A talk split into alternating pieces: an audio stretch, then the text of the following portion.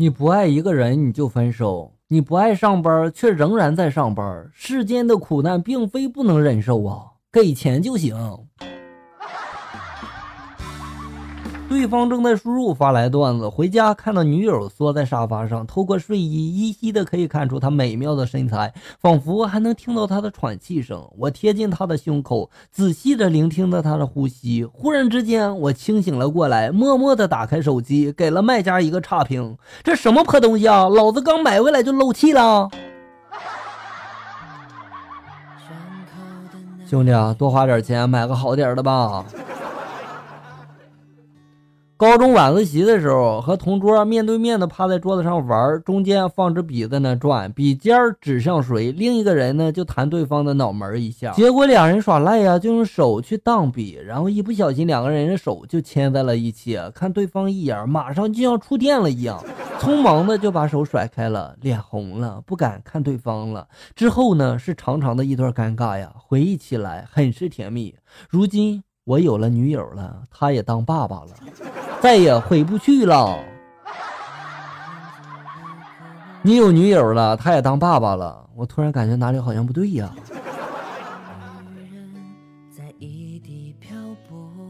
今天跟老婆打车回家，到地方了，司机就说了十三块钱。我一摸口袋，悲催了，两个人才凑了十一块钱，顿时就挺尴尬的。后来呢，二货老婆小声的就说了一句：“司机师傅，我们俩差两块。”要不你再往回开点你看行吗？你们讲什么价呀？我告诉你们个方法哈，直接找个丝袜套头上，然后喊一句“大姐”，估计他还得给你钱呢。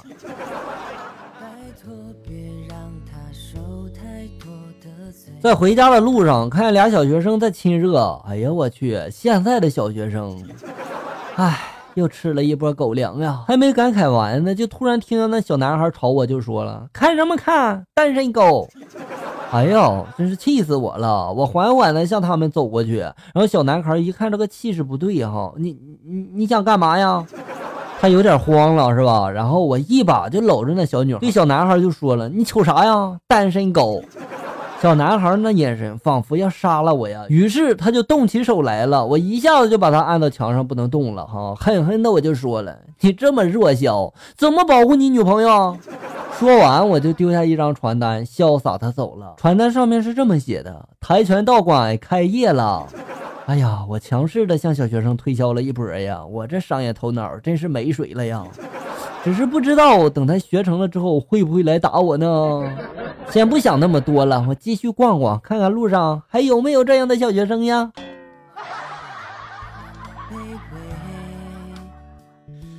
那一天啊，我和同桌骂起来了，一气之下我就把祖传的段子给搬出来了。你骂我，我不听。你妈是个白骨精，白骨精黑爪子抓你爸的裤衩子。同桌们就给老师学了一遍哈，老师听完之后没憋住，直接就笑场了。看来老师是第一次听这么刺激的段子，是吧？傻丫头怕黑发来段子，说到佩服，我就服我老妈呀！大哥要结婚了，这几天嘛，忙着收拾东西，都挺辛苦的。今天早上呢，老妈就说了腰疼，我以为是累的哈，就说了一会儿给你按摩按摩，然后再贴片膏药。结果呢，老妈就说了，不是。那昨天晚上睡觉我睡冷了，然后上半身子嘛和下半身子抢被子，把自己拧成了麻花，被子把我自己缠上了，我就想把它自己弄出来呀，结果就把腰给拧了。还有这种操作呀，我也挺佩服的。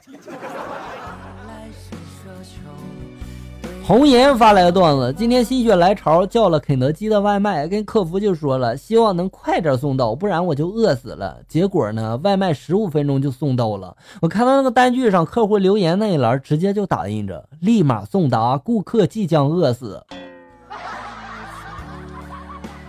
看来他们还是挺重视你的，是吧？南方以南发来段子：今天早上一出门，邻居大娘就问我了：“孩子呀，七夕情人节是不是一个人过的呀？”我就说了：“大娘，你能不能不闹啊？你知道有多少人追我不？我还自己过，我都一天分几批过，好不好？”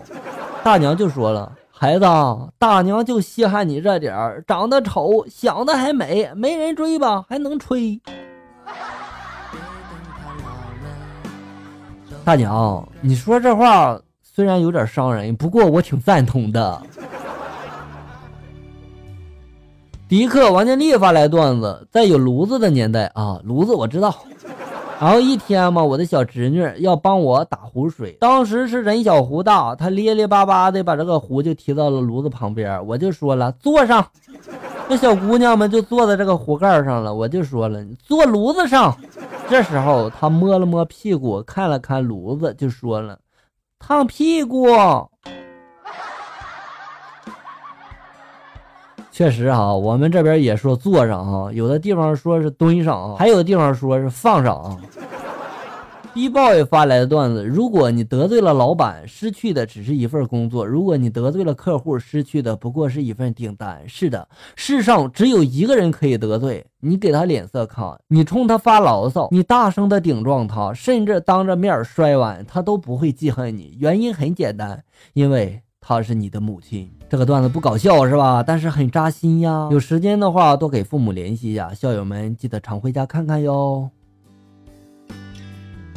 给自己一场婚礼发来的段子。前几天我妈生病了，我陪我妈去输液，然后我突然就想起来我刚买的下火的茶，我觉着喝这个下火的茶对身体也好，我就提议给我妈喝。我妈喝后呢，感觉效果还不错。今天呢，我姨也觉得身体不太舒服，就打电话呢给我妈说身体不舒服。我妈听了之后呢，就说了：“哎呀，我这前几天喝了你侄女的下火茶，觉得身体好了好多呀。”然后我姨妈听了之后就给我打电话说了：“侄女啊，你买的那个药在哪买的呀？”我听后就笑了：“哎呀，那不是药，那是我从网上买来的下火茶。”我姨听了之后沉思了一会儿，就对我说了：“可是我不会上网啊。”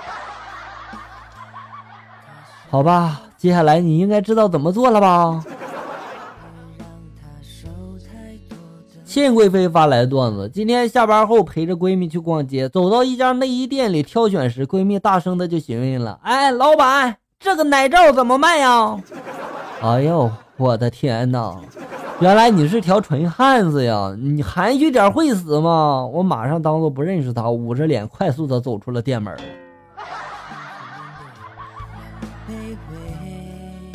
我想知道那东西含蓄点怎么说。